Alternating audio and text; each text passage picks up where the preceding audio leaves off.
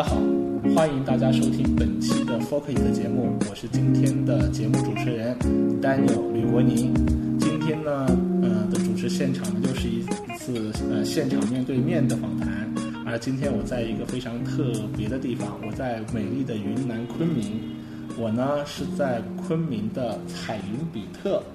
呃的办公室。然后呢，在我旁边呢是彩云比特的钟瑞钟总，钟总给大家打个招呼吧。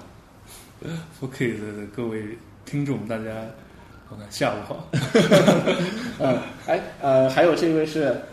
呃，我是彩云比特的呃 CTO 杨一金，大家好。好，今天有这个机会的话呢，就是先还是想先请那个杨呃钟总、杨总简单的介绍一下自己。但介绍介绍自己之前的话呢，我想先说一下我对彩云比特的认知。其实我对彩云比特了解的不是很多，我。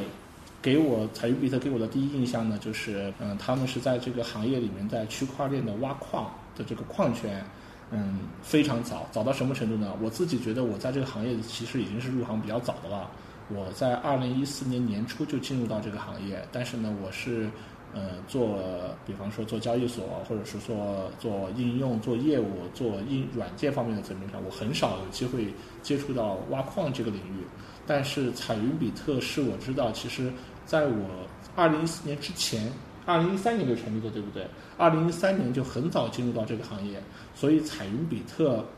呃，被我们整个这个圈内人就称作为真正意义上的我们的这个活化石的一家公司。那么我们请钟总再先介绍一下您自己，或者以及介绍一下彩云比特。啊 f o c u s 的各位听众啊，大家下午好，就是我是彩云比特 COO 钟瑞。呃，简单介绍一下吧，就是彩云比特是成立于二零一三年底的这个比特币挖矿论坛，最开始应该是，然后从二零一三年到二零一四年是阿瓦隆的第一家代理，然后从也就一直卖矿机，然后搞这个跟矿机相关的业务评测。还有各各各种栏目的彩云追踪，一直关注的这个中国币圈和矿圈的这个发展，应该说是默默的啊。这个应该说是在百度上也存在了很多年啊。这个但是就就是总体来说，我们是属于比较数比较数据比较低调的那种公司啊。所以说就是，但是就是在圈外呃不就是在这个国内，应该说是北上广的大部分客户就挖矿比较早的。大家都应该是在彩云买过矿机，然后都是在彩云开始的这个挖矿，还有比特币的这个交易啊，进入这个比特币的世界，应该大比较老的都是从彩云开始的啊。啊、我们这个行业里面有一个说法嘛，就是我们这个行业里面过一天，相当于传统世界过一年。那彩云比特从成立到现在的话，都七年了。对。然后到差不多就到现在这个时候，应该算满打满算应该是七年左右了吧？对，到现在应该是七年了。对，七年真的是在这个行业里面是一个难长的让人难以想象的这么一个这么长一段时间。那么作为活作为活化石企业，你们现在觉得，呃，你们认同这个称号吗？活化石这个，我们可以的认同这个见证者，活化石也可以。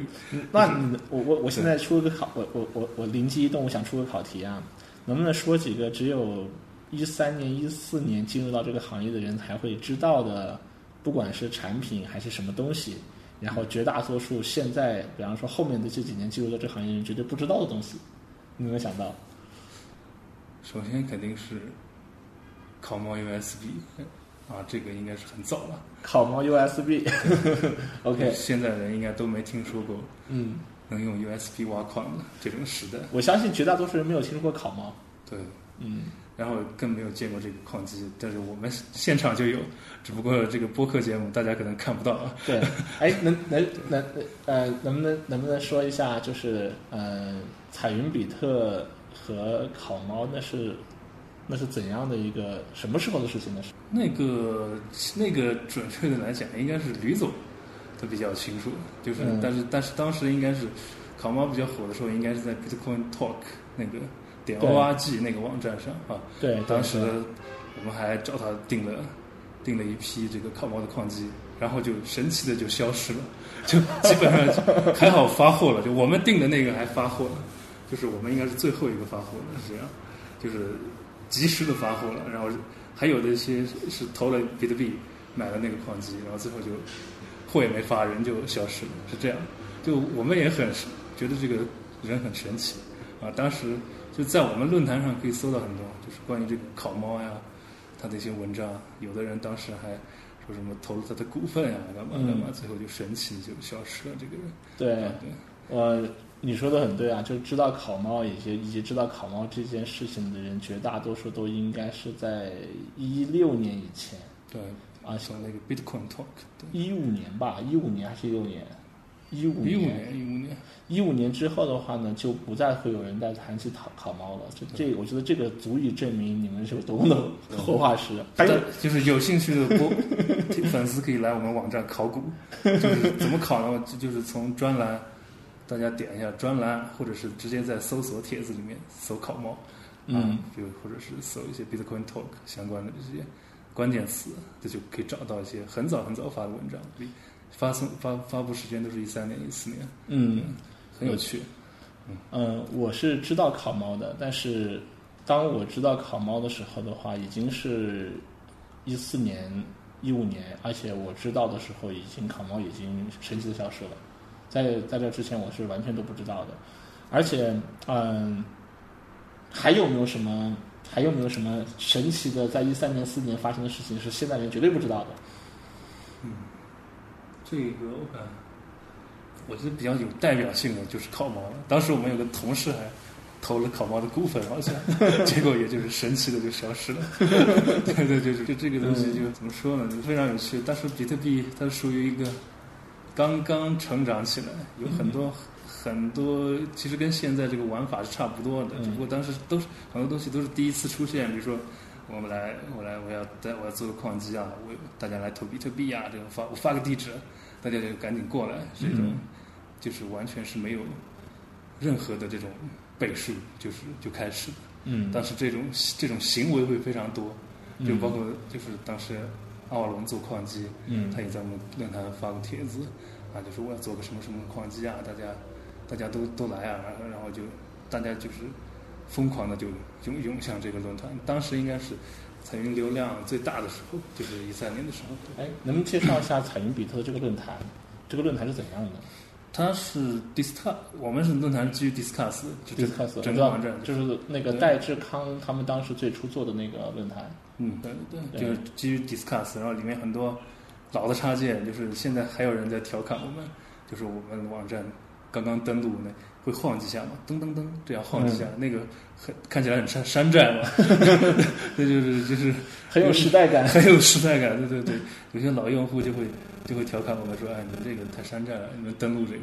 但是但是我觉得我们就是这个确实是非常非常老的一个。我听说彩云比特一开始是个论坛，是一开始怎么会？那当时是什么样的一个？是是是什么时候创建的论坛？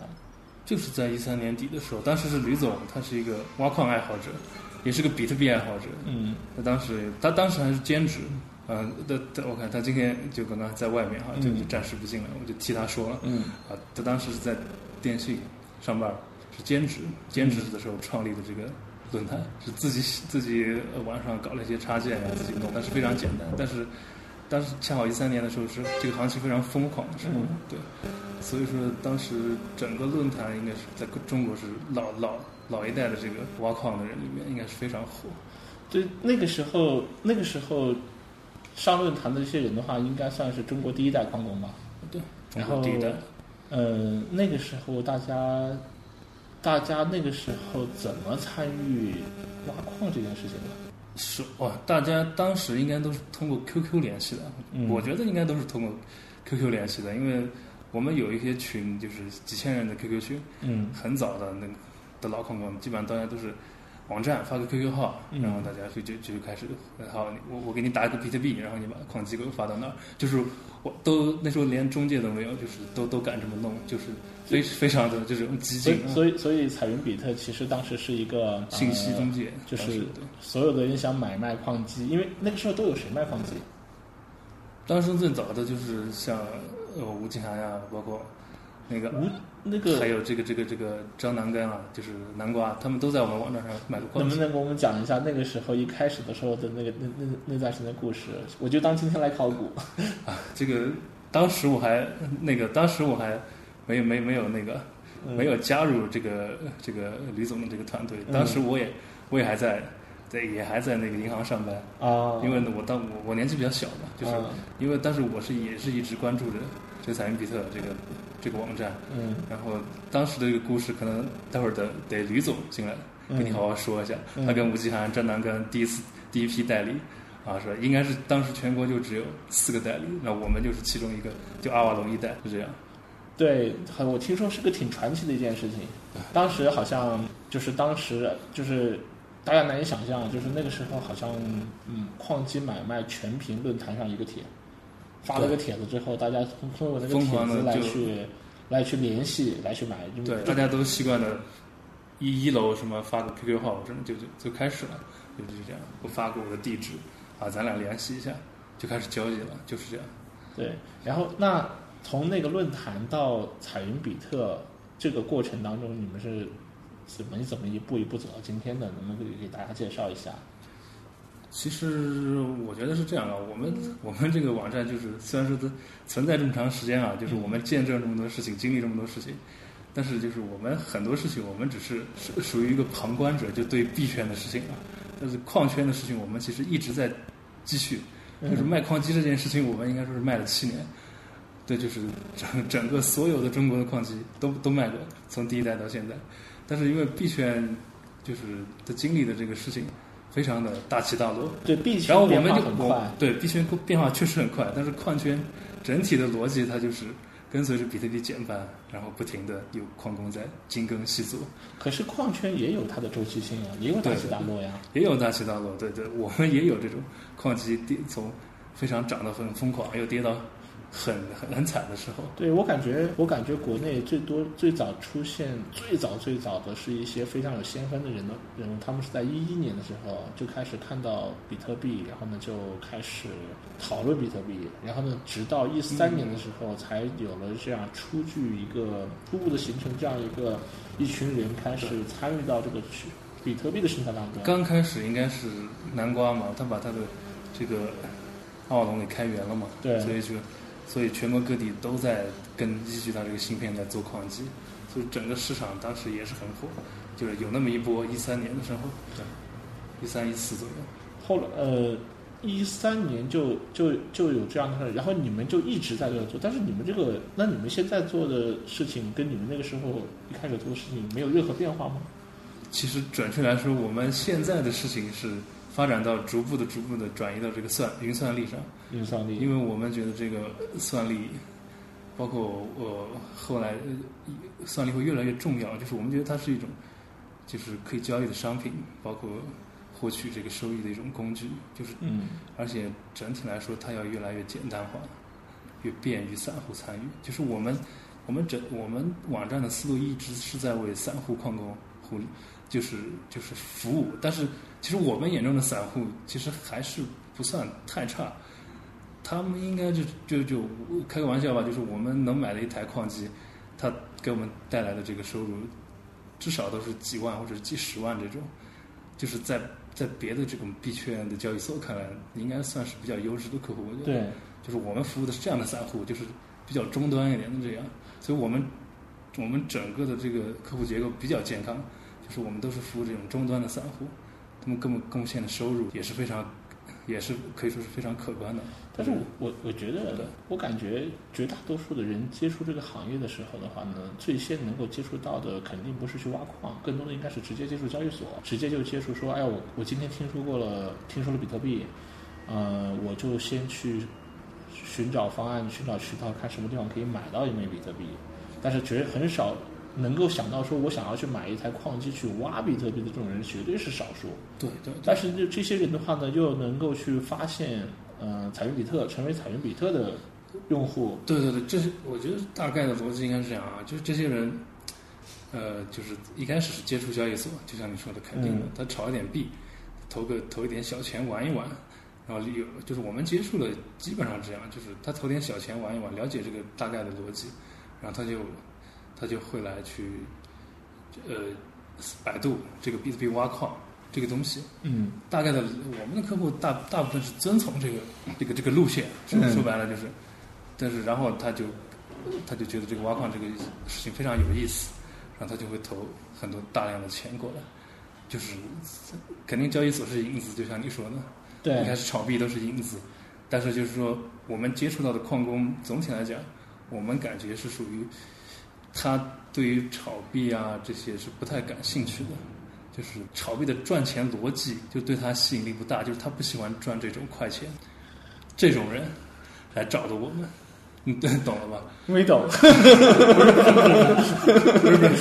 不是不是不是没懂，就是我的意思是，就是交易所炒币，他肯定有有些人就是说，他他他觉得这种东西他不太符合他的逻辑，你知道，就是一夜暴富这个东这这种这种东西不太符合他的逻辑，就是他所以他想接触更实体的行业，就是参与到就是更深层的这种东西，这种客户，我就是我的意思是，这种这种客户或者粉丝他会来找我们，就是不是说就是不是说是他不想赚快钱啊，我的意思就是就是币圈那种一夜暴富的这种这种心态啊，没有这种心态，应该说是大部分人都存在的这个心态。对。这，种抛开一夜暴富这个概念，是不是一个值得推荐和值得去探讨的概念？不谈，因为我们观点不中立，然后我们也不认为说一夜暴富这个东西是有一定的错的怎么样。但是我觉得确实是交易所这个这个波动也好，尤其是在早期。这种一夜倾家荡产的故事要远多于一夜暴富的故事，只是很多很多悲惨的故事你可能不一定听被掩盖，你听不到。但是如果你是从业者来说的话呢，那我那真是听的故事太多太多这种。甚至是真实的案例也接触过不少，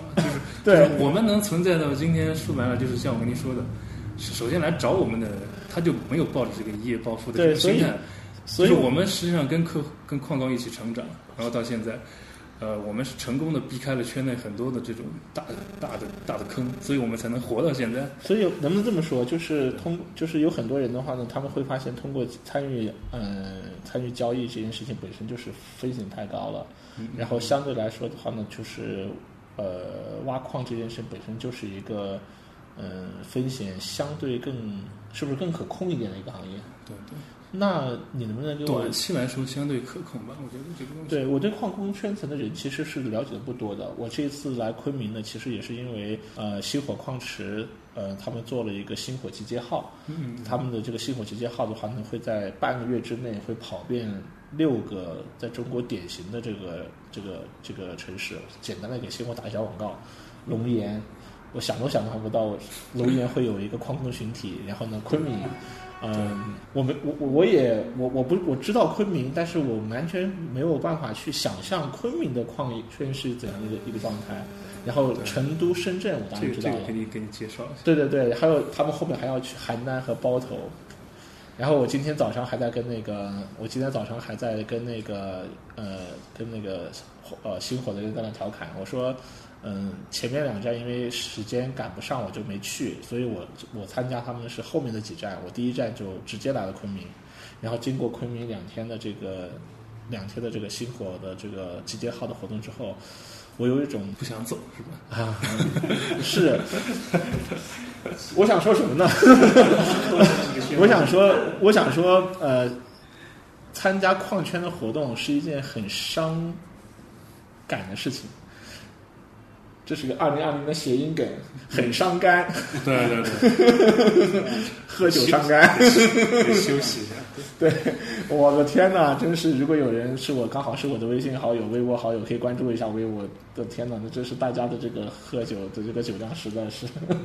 但是抛开抛抛开这一抛不谈，能不能介绍一下，就是呃昆明的矿圈，以及呢就是你们所接触的或者你们所认识的这个矿工的这个这些人？对，其实我们都我对他们都是很陌生的，我想了解一下他们。那其实昆明昆明的矿矿圈怎么说呢？其实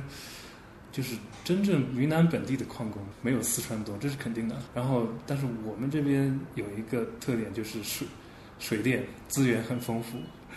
同时很稳定。就是云南这边因为气候的关系，嗯它比四川那个是要稳定的多，枯水啊这些，其实有很多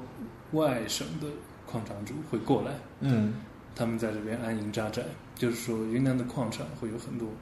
外省。而且云南距离四川其实相对也近啊。相对近，相对近，但是总体来说，这边的挖矿氛围，矿工本地的这个参与的这个挖矿的氛围没有四川那么浓。但是这边因为是我们就是风水宝地嘛，说白了就是嗯这个东西四季如春也好，干嘛也好，确实气候很稳定，水也水也很稳定，所以变成了很多就是外省的这个矿主来这边安营扎寨。所以说这边有其实有很多外省的这些大矿主是他们是基本上就有我们认识的啊，有的就直接把安家家就安在云南了，就这种，就是说呃就是就是就是说白了就是一个。就这是一个，他们希望在这边一边挖矿一边生活，就是类似于这种。哦，就是就是由于挖矿这个产业的话呢，帮助云南吸引了很多的外地的投资，并且增加了云南的 GDP。对，你可以这么理解，你可以这么理解。对对对，云南本地矿工也有，但是就我我们整个这呃这几年认识下来，应该说还是外省的要多一点。他喜欢云南，在云南这边挖矿。所以，所以云南它最大的特点就是，虽然说它不能够跟四川比，但是它有个特点。然后四川的这个这个电力的供应的话呢，有非常大的周期性，而云南这边的话呢，周期性没有那么大，相对比较比较比较平稳。哇，那能不能多介绍一些？比如说，万一现在有很多听众，他是在四川或者在其他地方挖的，正在正在挖的人，他听完我们本期节目之后，他就想来云南。如果你想吸引他们来云南挖矿的话，你应该怎么样去介怎么样去介绍呢？说说到吸引别人来挖矿这个事情，就是我我还我我想说的是这样啊，就是包括其实从一七年、一六年，就是比特币最火的那一会儿嗯开始到现在，我觉得挖矿都没有像这两年这么这么火过。就是我个人的理解是，感觉是就是大家就就是从一七年那一波 ICO 带起来的不太合规的这种嗯疯狂的这个这这这这种流量也好，从这两年开始慢慢的转向挖矿这边，就我个人的感觉是这样。就是行业在最近这两年，因为取得了一个发展到了一个很更更新的一个阶段。对对对，它就是一些原来包括，但是说白了就有些包装的，比如说像呃云算力的骗局也有很多，他们一些资资本，它不再说是像以前那么只关注 ICO，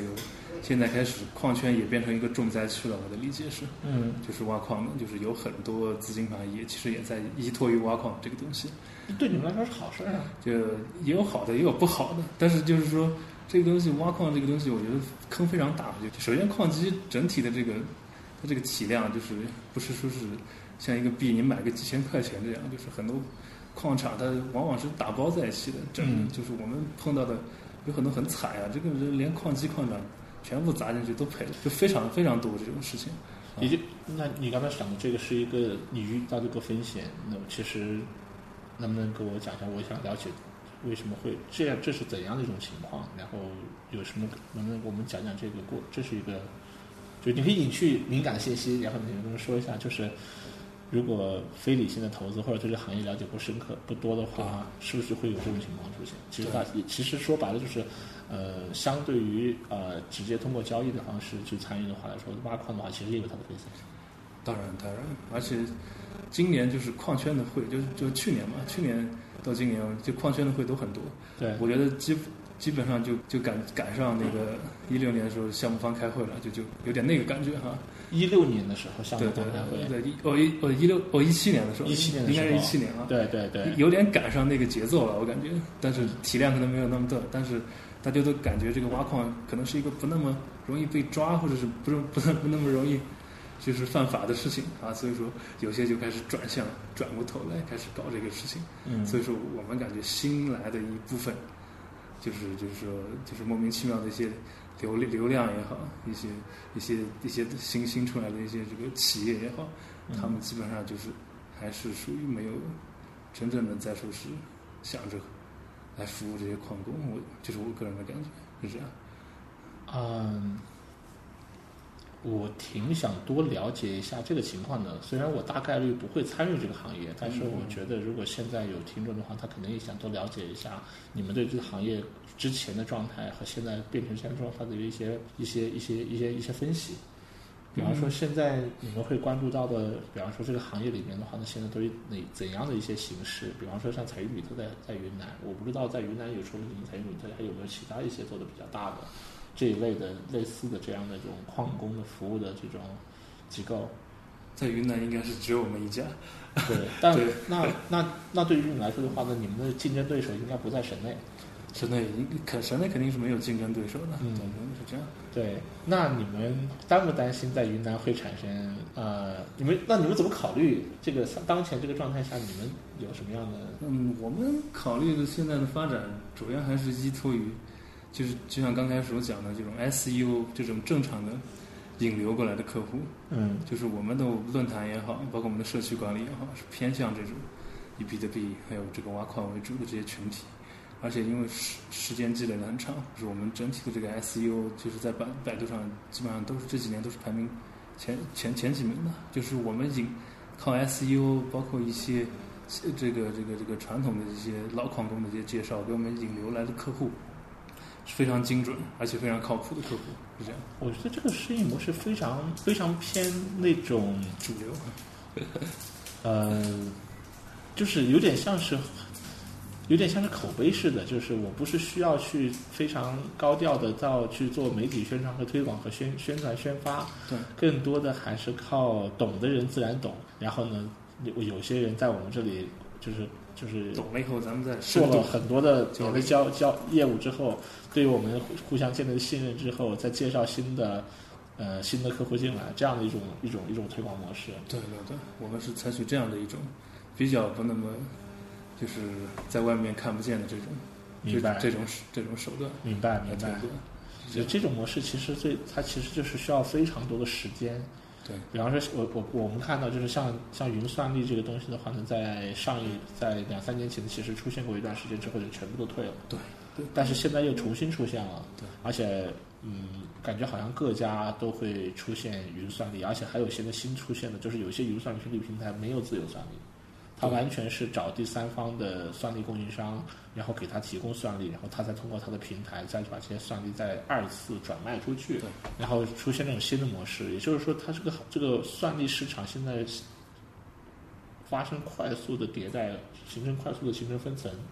可是你们彩云好像还是以一种从上到下一个非常非常独立的一种，对独立的这种运营模式吧。就是垂直的这种对模式在做。对对对，实实际上这样就是算力这个市场盘点一下，就是包括很早的什么算力潮呀这些，包括这个这个很早的一些币圈老人，可能呢李笑来老师他也做过云算力啊，嗯啊可能这种，但是从我们的感受是，当时当时一三一呃一三年开始，和早一期的就上一个减半周期的这些云算力，它遇到一个问题，一个是整体的这个。呃，挖挖矿的市场它没有那么合规，非常的乱，然后包括整整体的这个矿机，因为在非常早期上一个减半周期，应该说它这个更新换代速度会比现在要快很多，嗯淘汰的速度会非常快，嗯所以说恰好为什么现在有一些云算力平台又出来了？其实就是因为这个它整从芯片的这个七纳米的这个生产。现在已经比较接近于这个极限了，就是矿机厂商能买到的，所以整个的这个比特币这个整体的以比特币为代表吧，这个算力它是在慢慢的平稳下来，它的这个难度的这个变化，包括这个矿机器的这个变化，它整个以后应该说我们预判这个比特币挖矿应该不会再出现以前那种什么几就是一个月或者是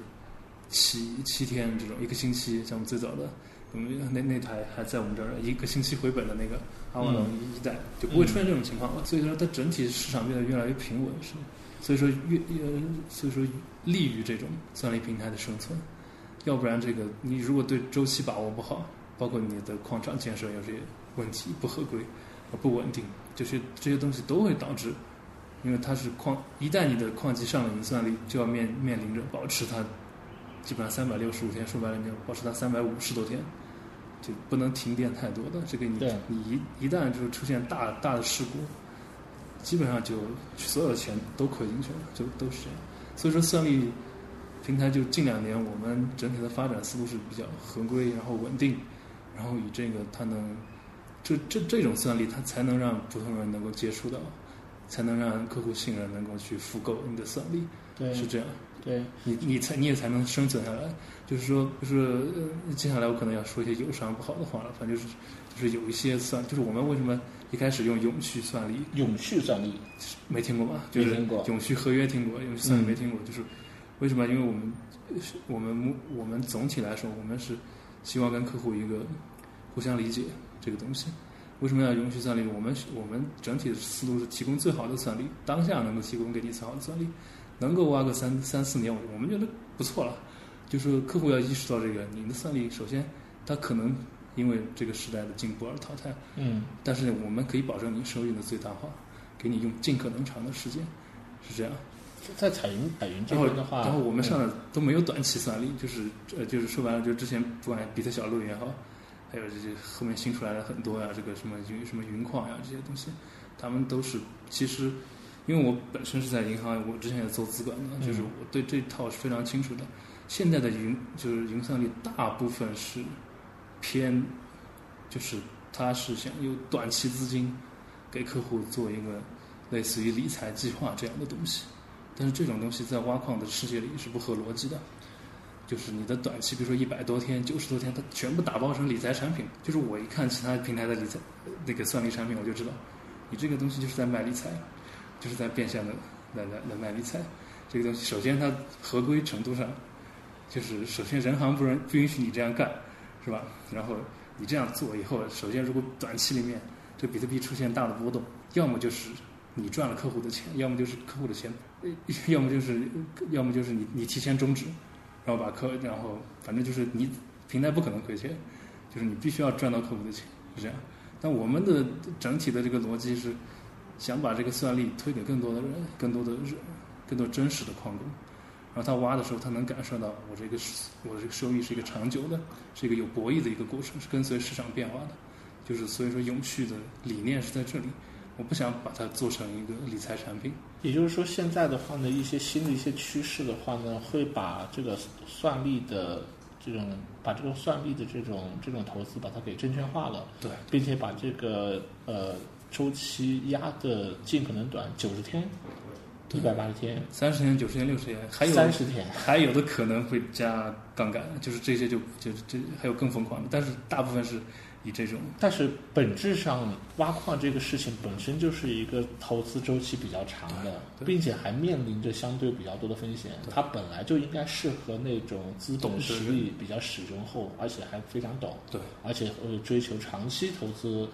就是投投资周期可以可以承受投资周期比较长的这种类型对的对投资者来去投资。对那这么去说的话呢，我相信，我相信所谓的那些短的周期平台的主要的销售客户和你们所想要去找的这种优质客户，应该是两种不同的客户。对客户本质是有不同的，是这样。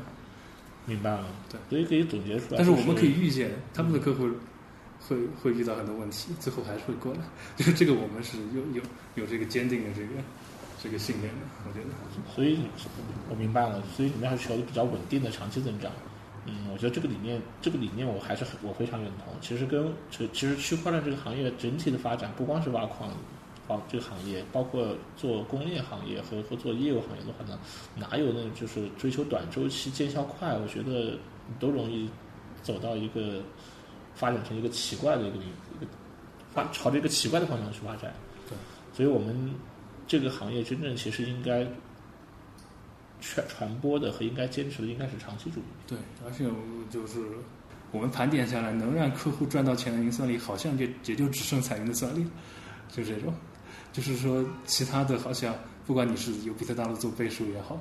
还是还是怎么也好，其实本质来说就是你整整个团队的做事方向，你没有朝着合规、自己可控的这种范围。然后，哎，你你这么说，我就觉得我听出一个悖论了，嗯嗯，就是说，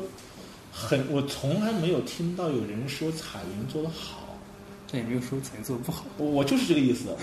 就是你做的好，没有人会说 对，但是大家会说这个人做的不好，那个人做的不好，那个人做的不好，这个不好，这个不好，这个不好，最后的话呢，没出问题的，对，没有。没人说说说说天天呐喊说我我彩云做的太好了，为什么他从来不出问题，他特别稳，没人对就是天天说这个。对，这不是件很悲剧的事情啊。那也也有说的，就是我那 PPT 里面也有一些客户，他他们会点赞，就是确实有些矿工，但但是总体来说，我感觉，其实呃我我对我对流量啊，这个不管是传统币圈还是这个矿圈这个流量，我有自己的一个理解，就我觉得很多流量都是不真实的，就是嗯就是有一些，比如说就是在我们外外面看到很多会干嘛。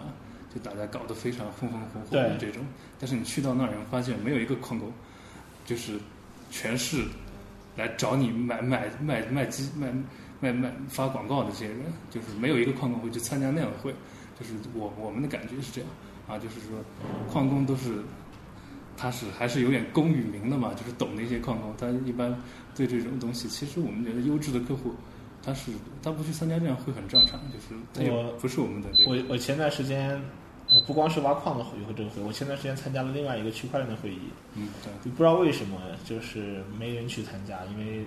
主题啊各方面的太浮夸了或者怎么样。结果呢，他们第一天呢就非常多的老头老太太把场子坐的满满的，坐满了，然后你也不知道他们怎么弄过来的，但是你能你只能知道就是这些人他们跟这个行业根本没有关系。结果呢，就是有一些人就提出了。抗议嘛，然后第二天就看不到老头老太太了，全是学生。这很正常，这就是说这个这这些东西都是假的流量，在我们看来。对，就是其实就是对比特币来说，它整个的，其实 Google 呀也好，百度也好，它整个搜索流量起来，我觉得其实对我们来说就是，其实我们有这种感受，就搜索流量一起来了，就是这种真实的客户就会慢慢多起来，就是我们自己就就就完全就。就就服务好这些客户就够了，对，没有没有必要这些东西。我觉得我们前面刚刚我们聊的时候是说我们这个行业是怎样的，这个行业的这个投资逻辑或者说风险逻辑是适合哪一类的人来去投资。他首先要自己懂，他要有风险承受能力，才适合去去做这个行业。我们觉得是讨聊的是矿聊的是矿工这边。我其实还想问的就是，呃，能不能分享一下你们自己作为矿工的服务阶层或者服务服务服务商？你们做的哪些东西才能体现出的专业性，能够把这个针对矿工的服务做好？你们包你们的所谓的核心价值带来核心价值的服务，主要是包括哪些东西？本质上是这样啊，我们希望那个矿工能够赚到最多的钱，就是大概的逻辑就是这样，就是我们的收益分配，从我们的算力后台呃杨总开发的这些，我们跟矿池整个的收益分配是非常真实。然后包括你的功耗的这些曲线的扣费，就是我们我们采用策略有个非常大特点啊，就是杨总这套系统有个很很牛的地方啊，就是可以动态记录你的电费的这个波动情况，而且可以最小到就是你的电费的这个浮动，可以按照分钟来计算你的功耗，托管都还要精细，就是非常电费要浮动吗？不是，消耗的过程啊，就是耗电耗电耗电量。耗电量可以精确到分钟、一秒，好像我们非常精确的，就是不会多扣客户任何多一分钱，是这样。所以说，客户最后得到的收益绝对是最真实、最完整的啊，就是有可能比你托管矿机还要透明，是这样。我们的算力平台可以做到这样，是这样。然后我们希望就是就是，我们本身我们整体的社区的大概的逻辑、管理的逻辑也是希望。我们尽量尽量过滤掉一些喜欢赚快钱的人，说白了，就是我们希望大家都能够有这种比较长性的这种这种思维在里面，赚到这个市场的大钱。那在整个这个过程中，对于你们自己在运营这件事过程当中，你们面临的最大的挑战就是？现在我觉得最大的挑战应该就是疫情吧。疫情我们其实不太想出去，说白了，这个东西就是云南这边还好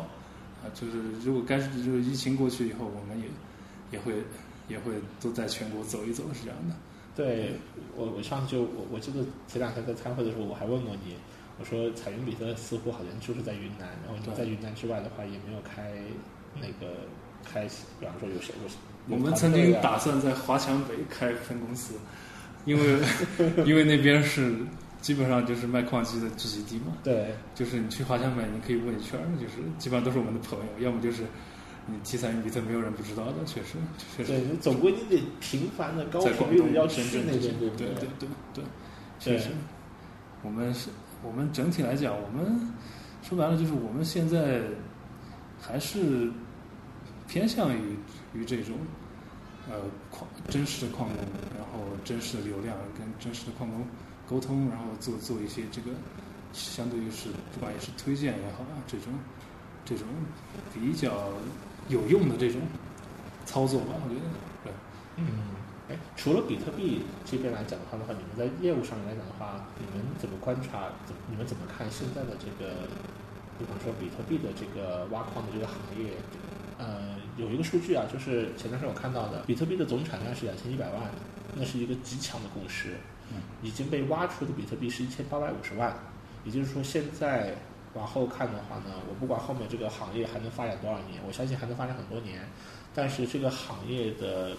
能挖出的币的总产出的这个数量，这个硬顶已经在那儿了。也就是说，整个行业大家还在去竞争这后面的三百五十万枚比特币花落谁家。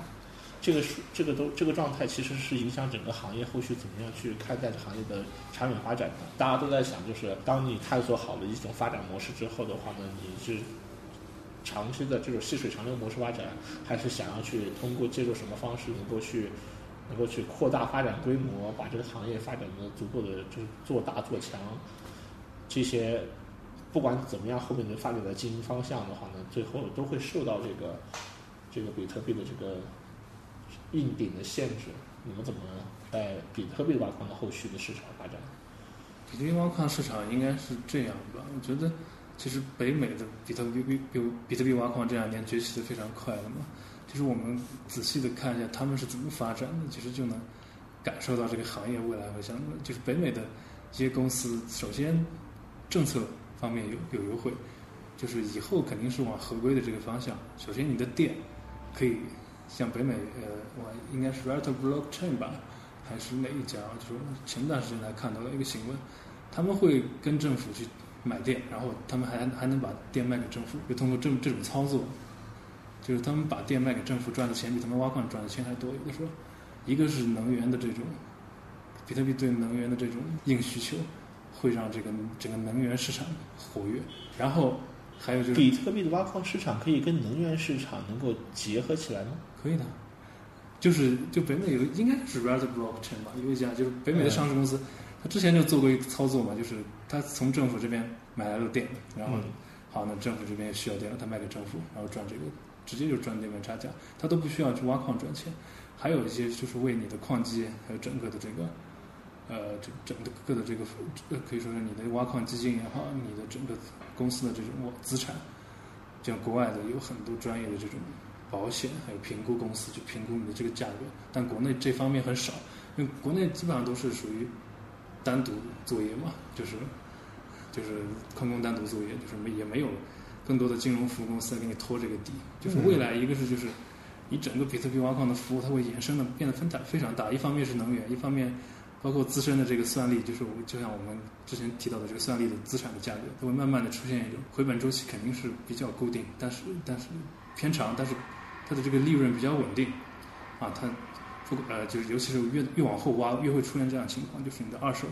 整个的这个算力交易会非常的活跃，就是想要参与进来的人，想要体验这个东西的人，你的二手二手算力的这种呃。这种交易会越来越频繁，嗯，是这样。就是我们，因为你的算力是越来越趋稳的嘛，就是随着芯片的这个进，这个进入一个瓶颈，就是证券化的程度越来越速度越深化，金融化，金融化，对对。嗯，已经很明显了，整个行业都在朝着金融化越来越越朝着金融化方向在走。对，OK，那。可是我回到这个问题本身，就是未来大家的这个，就虽然利润的这个预，就是回本和这个利润的这个预期的话呢，越来越稳定。可是这个行业始终受制于三百五十万的这个硬顶的限制。你对这个事情有过考虑，或者有没有什么困有过困扰吗？我觉得这个东西。有一定的困扰，但是我觉得它应该是就偏向，就像之前说的，这比特币是基础性的资产嘛，嗯，那没办法，它就那么多，嗯，但是有的时候可以，像像国内啊，就是包括 CKB 也好，这个这个，我们前段时间看到一些矿币的代表代表吧，就是 CKB 还有 HNS，嗯，这两个东西它都是像像这这种小矿币，我们俗称啊，就。我我我是非常乐开心的欣然接受小矿币这个称号，因为我我自己是 CKB 的发起人之一，我们做了 CKB，但是呃不可避免我们是矿币，而且我们对。我们很开心大家叫我们小矿币，因为我们就是小，因为小就代表着还可以慢慢长大。就是因为小，就是像它可以有这种回本周期短的这种优势，它可以慢慢的吸引一些资金过来，就是我们觉得可以分散一些，把这个比特币这个挖矿的这个很拥堵的赛道，嗯，分给这些小矿币。对。然后你们应该不止服务了比特币的矿工，对吧？你们应该还有些有没有服务到以太坊的矿工？对，有，也有。但是我们以太坊的矿工其实也很多，就是但是因为他们都是大部分是也是买的那个就是 A 十 Pro 那个那个机器，它是定制型的 GPU 嘛，那个嗯其其实也偏 ASIC 了，是那种。就偏专业化了。对，显卡也有显显卡也有一部分矿工，但是就是现在有一些这种专业化的以太坊矿工啊，都会冒出来，包括小小矿币的矿工，我们也也也有很多，就这样。嗯，就是刚刚我讲讲的这个一个资金的分流，你把这个赛道不要搞得那么拥挤，这样大家都是有新的机会，这个行业还是可以继续往前走。要不然，如果大家都挖比特币，大家都朝着一根一根路上走，这个行业就会越来越走到自己的死路，这个很正常。明白。对，然后包括你说这个三千，呃，这三百五十万这个硬顶这个东西，就我们有考虑过的。这个东西，你挖完以后，它到时候可能会有个新的矿机出现，就是到时候我就不以这个挖矿奖励来做计算了，那我来分网络的手续费，啊，这个东西我觉得还远，但是未来可以看，可以可以可以慢慢的去畅想。对，就是就是，其实其实其实这个这个东西，我觉我我个人感觉啊，就是我们自己做搞技术的，或者说天天分析这个东西的时候，找到了这么一个一个点，就是三百五十万的还没有挖出来的点做分析。但是我我的感觉就是，我接触过的所有的矿工，我问过不止一次一个人这个问题。我得到的答案就是，大家好像并不并不关心这个问关注这个点。对，大家不关心这个问题，但是确实，因为到也，因为我们没法预测，但是我觉得往后面如果挖完的话，你实在不行，你搞个新的矿机、新的矿池，呃，直接收手续费也行啊。我觉得那天不用那个那天在在活动太上面纠结那天在活动上面的话，我记得当时我们两个人当时不都是在一个 panel 上面是当做做做做做做做 panel 的这个分享嘉宾嘛。然后主持人问的应该是第一个问题，他问的是是说你们有什么想问矿工的？你还记得吗？对对，当时我自己能想到的一点就是，我觉得就是绝大多数的这个行业里面，不管是链圈的还是哪怕是币圈的人，他们对矿圈的人其实是有巨大的误解的，就是就觉得好像矿圈的人做的事情就是买了矿机，然后挖出了币，然后把把币卖掉，然后这种行为并没有对整个生态去做任何的贡献。其实我是不认同的，我非常不认同。我觉得就是不光是其绝大多数其他的这些层面的这个链圈、币圈的人，他们不理解矿圈的人这种愿意去承担风险来参与进来这个行为本身是在创造价值的，连矿圈自己的人也都没有意识到这个问题。对对确实，对，这个行业是离不开这些矿工，然后他们去帮助这个网站去承担风险，然后构造一个去中心化的网络，然后去保护整个网络的生态价值的。这一点的话呢，他们做到的事情的话，我觉得是我最关注的是他们还愿不愿意继续的持续去投入，持续的去去去去去有这个意愿去愿意去帮助所有的这个项目去想办法去平抑掉，去承担更多的风险，这个是我们最关注的事情。嗯，然后这一点上的话呢，其实就是矿工跟你们做矿工服务做做做出了很多努力。嗯，虽然不懂这个行业，但是我就觉得这个行业就是不简单，因为它你们打交道的并不是跟软件打交道，你们不是并不是跟网络协议打交道，你们能打交道的更多的还是在跟实体当中的就是能源部门啊、场地啊这块这些这些设备啊这些东西打交道是很不容易的。这个对于我们这个搞技术层的人来讲的话，是难以想象的事情。是的，其实彩云比特的价值，我觉得我补充一点啊，其实我们一直在云南这个地方一直深耕，就是我们也像啊、你们一样，其实呃，当我了解到 Nervous 这个网络啊、他做了这么长时间的一个工作，而且做了一些创新嘛，其实我是感很钦佩啊，我感觉呢，呃，当我得到那个信息的时候就，啊，觉得很钦很钦佩这些人能够沉下心来做这些事情。其实彩云比特也是一样的，我们在这里，呃，在在云南这个地方，我们云南的，就说我们同样的企业是没有的，但是呢，我们目前我们瞄准了我们的，比如说我们竞争，我们的对标企业，我们心中还是有数。那么我们跟他们在一起，我们给客户呈现什么价值？我觉得还是秉承了我们采用比特的一个初心。我们最初一直都是在垂直领域挖矿这个 PW 挖矿的这个领域里面再去再去做深耕。你看，从这个 SU 客户来了以后，就像你们刚才说到的，其实参加了很多会，最后发现了嘛，那真的不是我们的客户。最后你去参加一百场、一千场，也是他妈也是没有价值的。最后他会筛选，接触到了我们区块链了以后，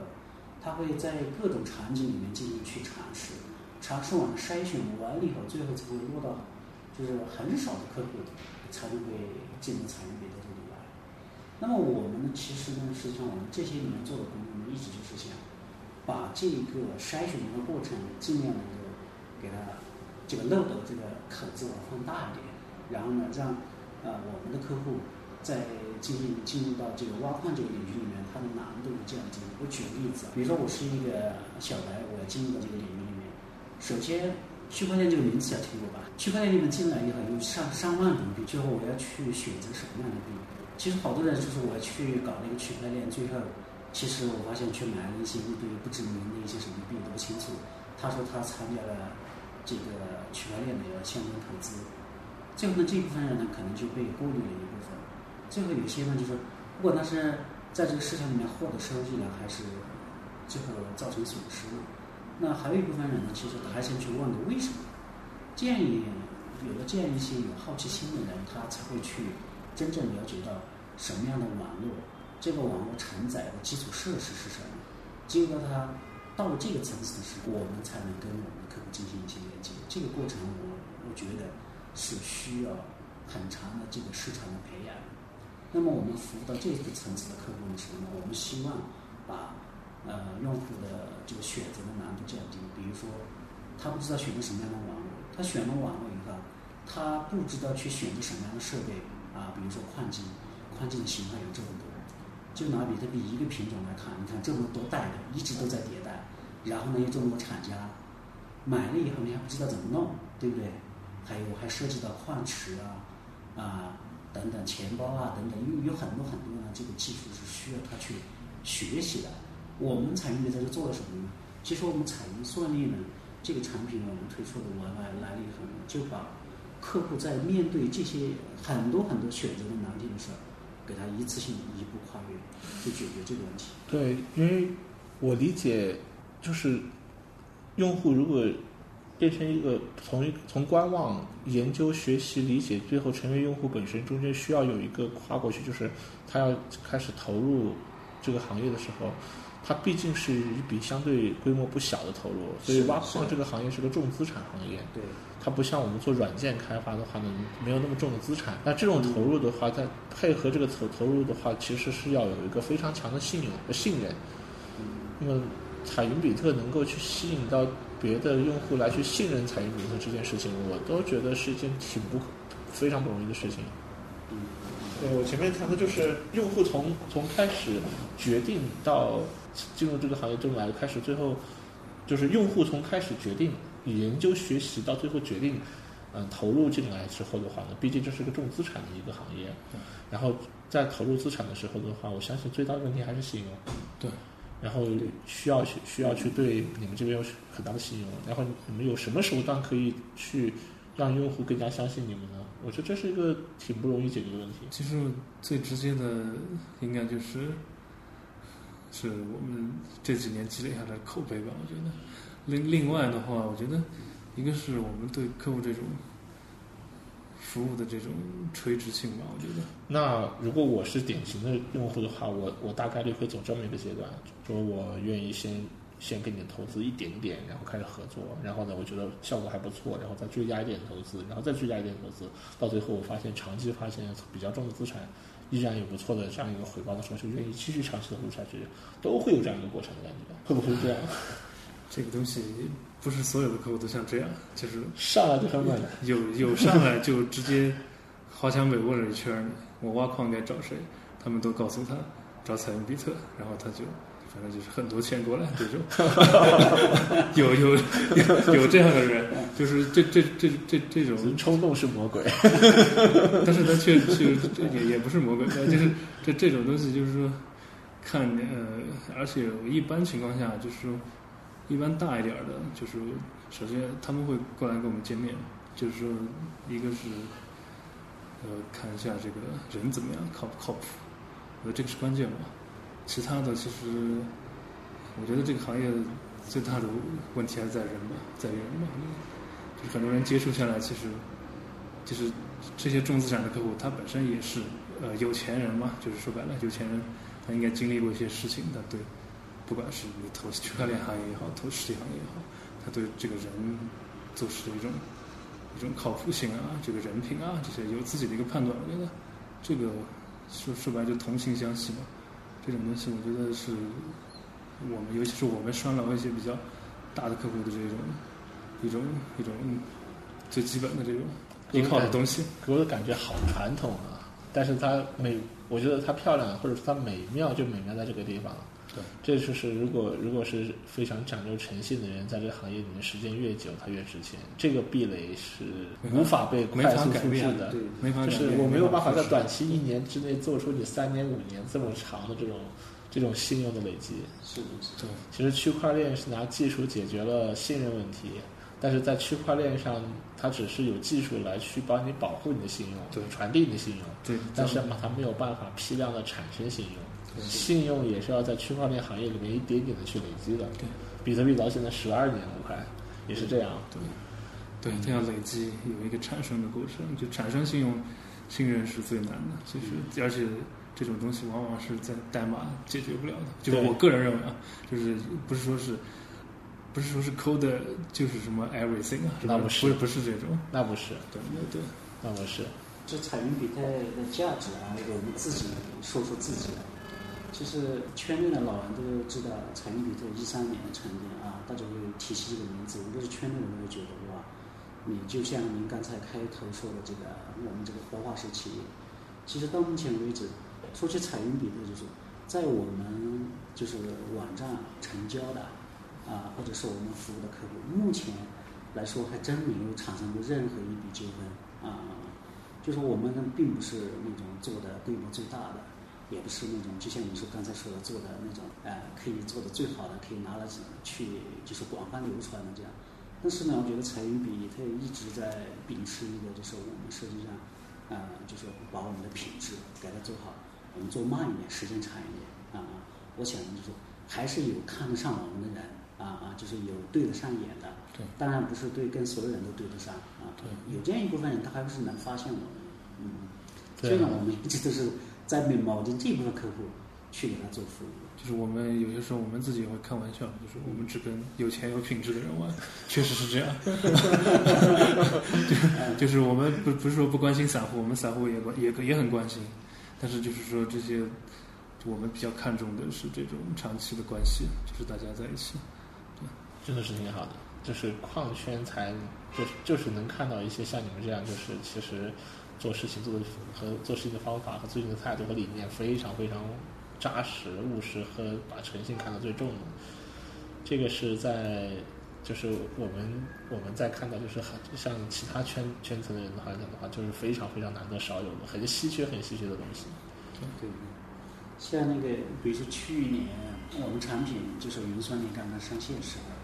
候，上线的时候，其实有很多友商啊，有四川的、深圳的，有很多我们的友商，就他们也在做云算力，但是做到现在，就是我们当时也是相互加了微信，然后他们产品发布什么动态，他愿意分享的，我们也都看得见。但是发现分享来分享去，随着时间的这个时间一拉长，啊，没声音了。嗯，就是还有很多企业，它同样做这个，我们给客户呈现出来的云算力的产品是很简单的，对于他跨入挖矿这个门槛是很很简单，但是对我们作为服务商，其实我们要做整个全流程去一个服务，就需要有有一个扎实的这个啊、市场基础啊、我们要把这些基础工作给它做的呃，就是实际上比我们原来还更复杂啊、做得更好，才能这就是呈现出来彩云比特的所有的挖矿设备都放在云南省内吗？都在云南，都在云南。那这个未来，我就好奇的一点是，可预期的未来的话呢，还能够在云南的这个地区的这个矿业的话呢，还能继续能够承载更多的算力和相关的设备规模体量。我不知道现在规模体量有多少，还你你们可预期还有非常大的空间，可以继续在云南这个这个地方能够承载更多的，还可以做。有信心，有信心。就是呃，一方面是我们有信心，另外另外一方面是我们评估过一些，比如省外也好，就是国外也好，就是整体的这个，你去想去国外挖矿，就现在疫疫现在疫情就决定了，这国外挖矿你就面临着很多的问题，你的物流也好。我听说过，在在在在在东南亚，在俄罗斯，在乌克兰，在在在甚至在伊朗。对。到处在寻找非常廉价的能源和这种能源的资源，到处在都就是有资本去找，而且资本的力量其实是超越国界的，都在到处在全世界在找这种东西。确实有非常便宜的电，就像伊朗这些地方，有些就是什么军方呀这些干嘛，就是他们当地的。但是我们觉得，我们还是喜欢这种稳定一点的环境。另外，这个其实有些地方它。你需要跟当地政府打交道，包括像冰岛呀，就是像其他一些地方，它的电价其实也不便宜，有些下算下来就是比国内这个苦水还要高很多的，这四四毛多干嘛的？这个其实其实都是说白了，就是每个国家它都有自己的利益，你到国外去肯定是不如在国内做的顺手。我觉得很多事情。嗯，其实我们还是欢迎这个我们这个圈子里面的同行来云南寻找优质资源。就是据我们了解，云南目前，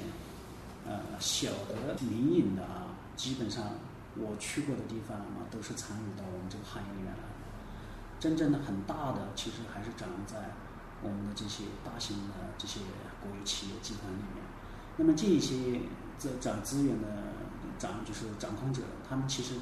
有很大一部分，就他们从来没有碰过的。所以云南这个存存量资源是非常的巨大。而且增量市场也很大，增量市场也很大，而且面以后会面临很多很多的网络，就是你不可能说只服务一个网络嘛，对不对？对对对，其实我还想跟你讲的一点是嘛，就是我就是我们面对这么多矿工，就是我们总结下来还是中国人最有钱，就是外国其实不管这两年经济干嘛落后呀，包括我们接触一些台湾的客户也好，这真的，我感觉就是他们确实不太愿意投资。投投这种挖矿的这种重资产的业务，就是尤尤尤其是一些散户，像国外的这些客户，他对于挖矿有应该说是兴趣大于资本吧。但是国内的有一些，确实是他想通过这个东西来赚钱的这种欲望，包括他的实力，我觉得整体来说，国内的这些群体要要要要强一些。我我忘了那一天是有有一天，我们前两天在。就是我们在刚好聊到类似的话题的时候，我忘了是你说这个观点还是谁的观点，说就说现在可能是你的观点，就说现在挖，就这两年的挖矿的的这个发展的话，就是增速，尤其是今年、去年、今年增速非常快的情况下，嗯，就是独立的矿工不一定来自独立的矿工，更多的是来自机构、机构对对对对机构的和或者团队、机构团队或者说资本进来了以后的话呢，所以。所以，如果你说是中国人很有钱，那是中国人愿意在这方面去投资，因为他确实也愿意也有承担风险和和风险的忍忍耐力很强的这些特点，风险偏好比较高的特点。但是，未来是不是？我觉得主要的趋势应该还是专业化的和机构化的这呃的玩家来进入这个场地。你们未来要去打交道的还是这种非常古典的这种。非常看重商誉的这种这种独立的这种这种投资人呢，还是说未来你们可能会转向去服务机构呢？机构的话是这样的，就我们觉得这个市场就是从目前来讲，机构这个就是不管是机构也好，我感觉很多人他投资挖矿都是希望分一杯羹，然后我们就是我觉得这个市场。它总体来讲还是一些老的人来带动新的人来玩，而不是说是就是机构说机构确实参与进来，它有很多优势。但是我觉得整体的这个挖矿如果没有这些散户来参加，这个这个事情就变得没有意思了。就是如果只是机构在玩，是吧？就是我来我来这边呃摆几台矿机哈，这个这个搞一搞，这个东西就就没有这种吸引外部。外部的散户进来的这种这种这种感觉，就是我们是希望散户参与的。说白了就是测就是彩云比特是希望散户矿工来参与的，来来赚到这个钱。但是我们本身的这个我们观念是不太不太根治，就是就是我知道有有一些机构进来，我也知道这个来布局挖矿，但是我们觉得我们本身是想跟大家一起玩，就是把就是不管这个事情结果如何是这样的，就是抱着一种就是我们就是一个普通的参与者，而我们就是我们有一点比特币的算力，讲我讲贡献我这种这种逻辑在玩。我听来听去的感觉，这有点像彩云的文化基因。有点这个感觉，对对对。对，就我们基因其实，其实其实整体来讲，我们整体的，就是说说白了，就是我们赚到的钱，就是就是完全是够我们自己在在在在在在在这个能生活的很好。但是我们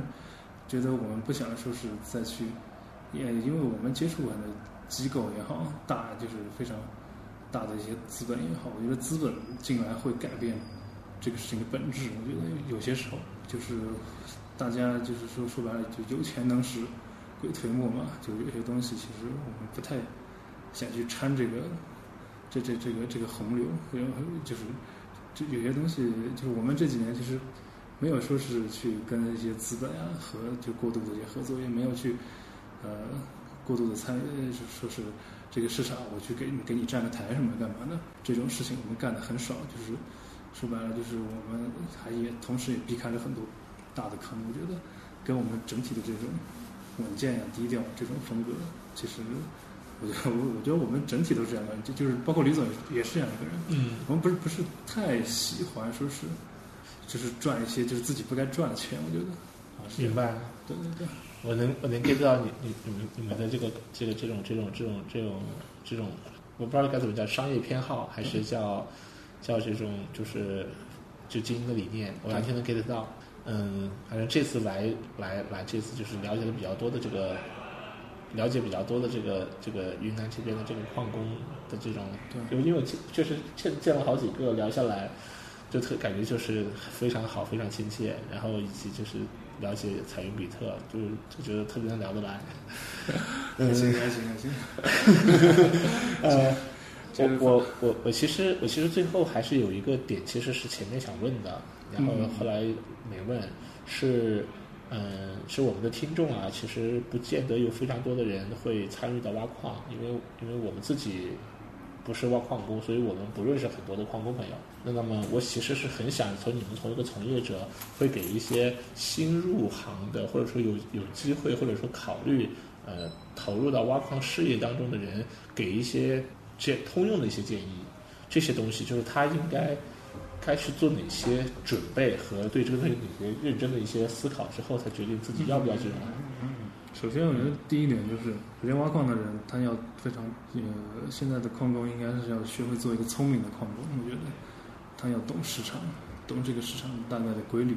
这个是应该说是必备吧。嗯，必备的这种知识呢，我觉得懂市场规律是指的是掌握行业发展周期吗？对对对，掌握这个行行业的发展周期，这样你才能够说是，呃，在合适的时间进来，然后你在合适的时间退出。嗯，我觉得是大大潮总会退去的这个东西，然后它也总会上来的。就是大家就是矿工，就是我们接触到矿工很多都是从一三年也也就开始了。他们从一五年到一六年到一七年都是经历过一轮，然后包括咱们这一次一八年，他们又进来了，就是他们是一些非常坚定的这种这个相信这种周期性的这种机会，所以我觉得，首先你作为一个普通矿工，你说要了解这个市场的周期性，就是大的周期性可以让你在这个市场能够赚到钱，这个这点我我们是深信不疑的啊，然后。呃，这个赚多少我不好说，但是我能保证，如果你懂这个市场，你肯定不会亏钱，能够赚到很多钱，确实能够不不不说一夜暴富吧，至少几年暴富这种应该是没什么问题，我觉得啊，都是正常人。呃，另外一个就是说呃，需要少少去参加一些这种洗脑的这种会啊，这个这个大家都懂的，反正就是这这了解。对对对，因为我们其实云南就是不是说云南矿工不多啊，因为我自己也接触了很多云南，就是玩玩币圈玩币圈的朋友啊，他们喜欢的，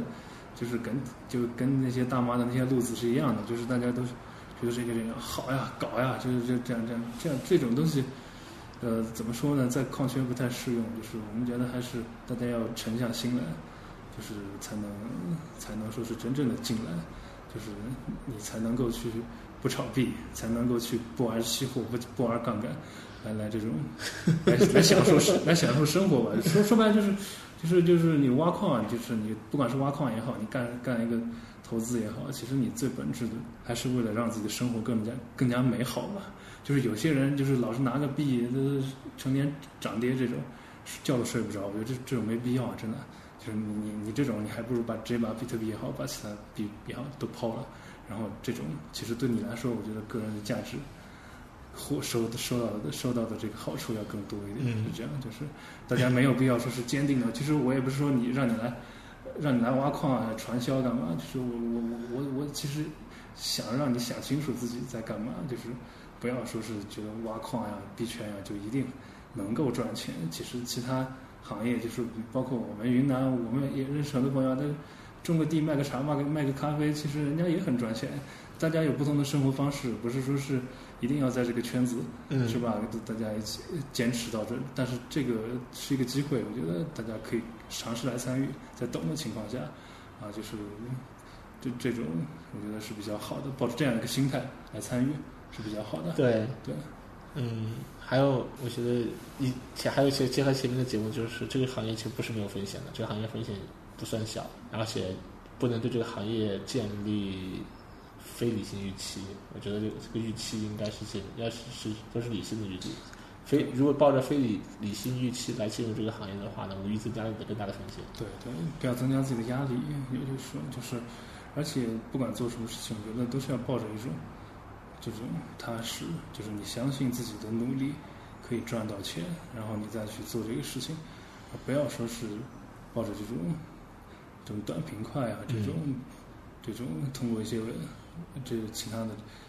把这个东西当做一个另类，确实是一个另类的这种投资，我行我素啊，这干嘛？觉得自己非进挖了矿就就就就高人一等，是吧？说买了个币是吧？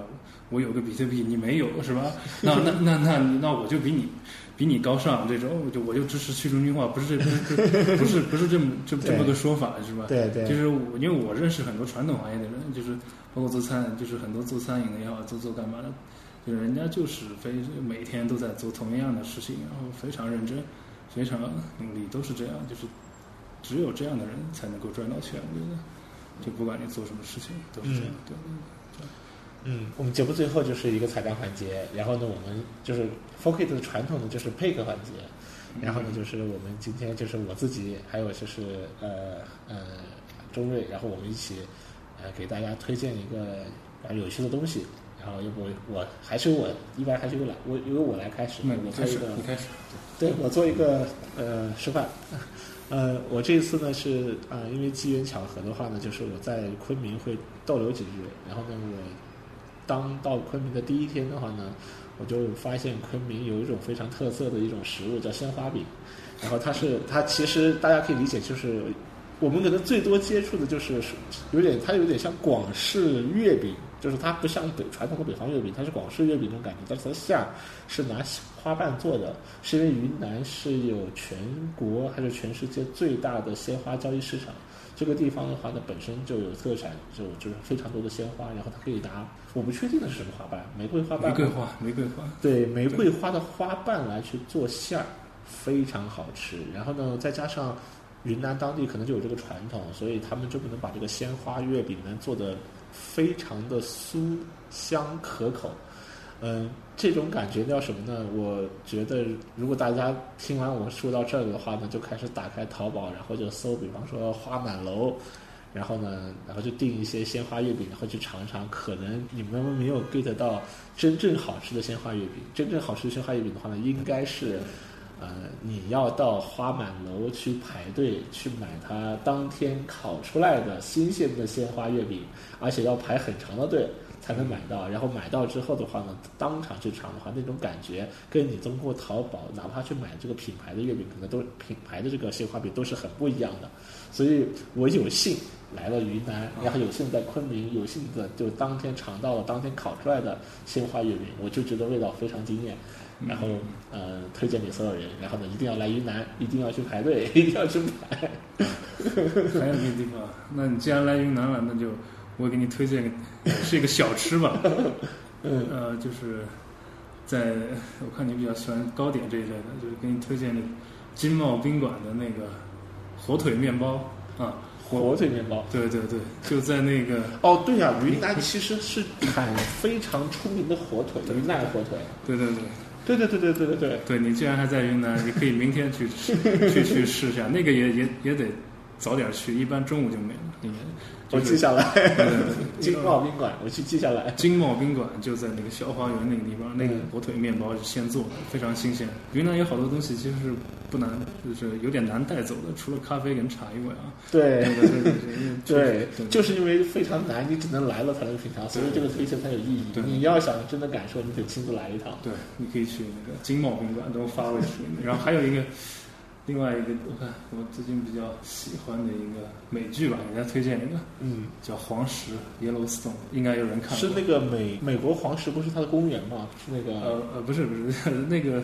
讲的是一个西部的这个一个农场主的故事啊，大家可以有兴趣去看一下。你觉得这个主主演是凯文科斯特纳比较有名，然后哇，这个人是早年拍那个，就是一个人和一匹狼，然后去淘金的，对叫什么《与狼共舞》。对对对凯文斯特纳，我的天哪！那是我小的时候，对，大家我我还在上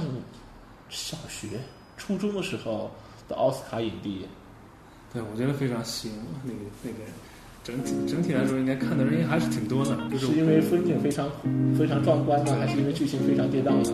剧情风景都挺跌宕的，然后呃很西部，很西部，然后有点类似于这种美国的这种黑帮黑帮的这种情愫在里面，但是它不是一个黑帮片，就是总体来说是有点像《教父》的那种感觉啊。这个啊大家大家可以看一下啊，这个不错谢谢谢谢周总。谢谢谢谢李总，你们来云南不容易。